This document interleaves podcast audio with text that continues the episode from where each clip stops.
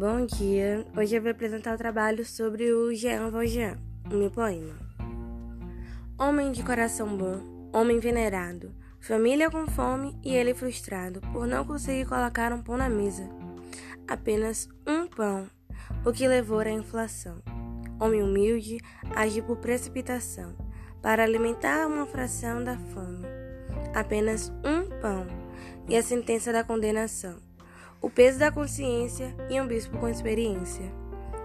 19 anos preso por um roubo, que até ouvir a palavra Senhor, Jean se emociona, já com o passado esclarecedor.